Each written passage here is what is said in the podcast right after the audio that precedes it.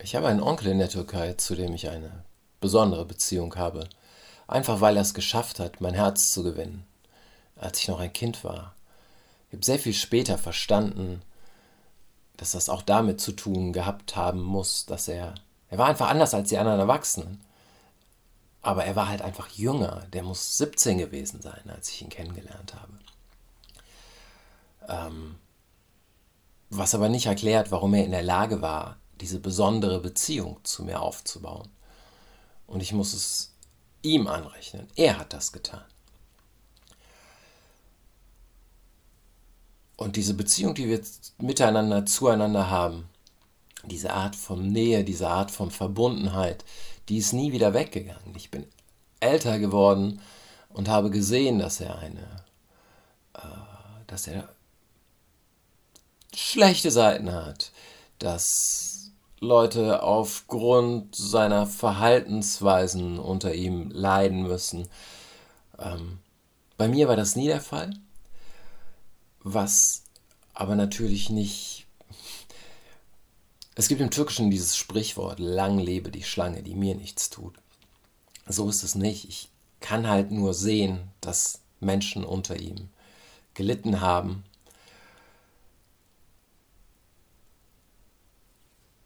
Und ich kann auch sehen, dass er wahrscheinlich im Zweifelsfall das mit mir auch machen würde. Aber ich kann auch sehen, dass er halt in der Lage ist, eine Beziehung zu einem Menschen, einen Kontakt zu einem Menschen aufzubauen, eine Nähe zu einem Menschen aufzubauen. Das heißt, wenn er das mit mir kann, kann er das mit anderen auch. Und es ist etwas Schönes. Und ich möchte es wegen anderen Dingen, die ich sehe, gar nicht loslassen. Es ist ja nicht so, dass man irgendeinen Menschen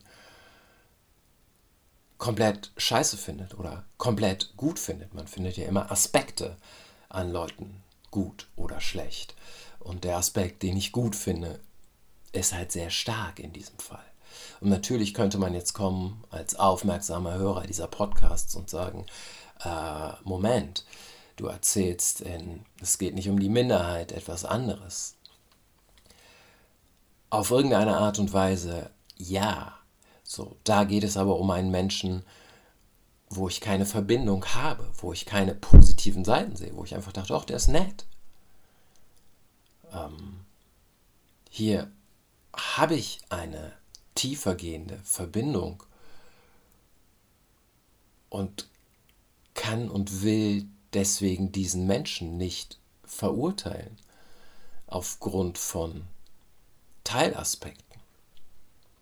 Was nicht heißt, ich würde nicht Stellung beziehen, wenn ich sehe, so das und das läuft gerade in meiner Gegenwart schief. Ähm, worauf ich eigentlich hinaus will, ist, dass es mir mit Künstlern und ihrem Werk auf eine Art so ähnlich geht wenn heute über Morrissey zum Beispiel hergezogen wird, weil er oh, Dinge sagt, die absolut nicht mehr klar gehen, überhaupt keine Frage, äh, weil er ein rassistischer Dummkopf ist, offensichtlich, ein weinerlicher rassistischer Dummkopf. Das ändert aber nichts daran, dass ich die Songs, die er uns geschenkt hat, einige von den Songs ähm, immer noch feiern kann. Und dass sie mir immer noch sehr viel wert sind, weil er Textzeilen gesungen hat, die für mich sehr, sehr wichtig waren in einer bestimmten Zeit meines Lebens. Ich bin nicht bereit zu sagen, ja, aber der Typ dahinter ist scheiße. So, das mag sein. Aber die Songs gehören ihm nicht mehr. Er hat sie rausgegeben in die Welt und die gehören jetzt uns. Und genauso ist das mit diesen ganzen anderen auch. Ähm, keine Ahnung. Äh, Woody Allen, Weinstein, Kevin Spacey. Äh, das, was, was die nach draußen gegeben haben, das ist nun mal da. Ob die jetzt weitermachen dürfen, können, sollen, kann man von mir aus diskutieren. Aber das, was schon da ist, abzuwerten, finde ich schwierig. Ich würde heute wahrscheinlich, höchstwahrscheinlich, und ich kann ich es nicht mal mit Sicherheit sagen, nicht auf ein Morrissey-Konzert gehen. Aber vielleicht würde ich sagen, ah, ich weiß, es ist schlecht, das zu unterstützen mit meinem Geld, aber ich möchte diesen Typen doch noch einmal, ein letztes Mal vielleicht auf der Bühne sehen und das versuchen in meinem Kopf zusammenzukriegen, was ich alles über ihn weiß. Ähm ich weiß, dass Hunter Thompson seine Frau geschlagen hat und lese ihn trotzdem gerne. Ich weiß, dass Louis Ferdinand Céline sich antisemitisch geäußert hat und lese ihn trotzdem gerne.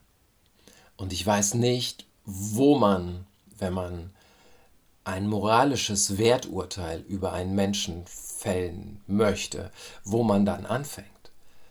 Ähm, wird es vielleicht eine Zeit geben, irgendwann in der Zukunft, wo wir sagen, ja, aber die Autoren haben alle Fleisch gegessen, die lesen wir nicht mehr, weil das geht voll nicht klar.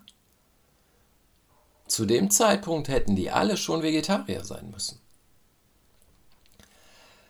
Ähm und man weiß das von sich selbst. Man hat Seitenansicht, die nicht so richtig gut sind. Und man hat Seitenansicht, die besser sind. Your best friend could be your worst enemy, and your worst enemy your best friend sagt Bob Marley. Der Mensch ist ein wunderbarer Unsicherheitsfaktor. Man weiß es nicht. Man weiß es nicht.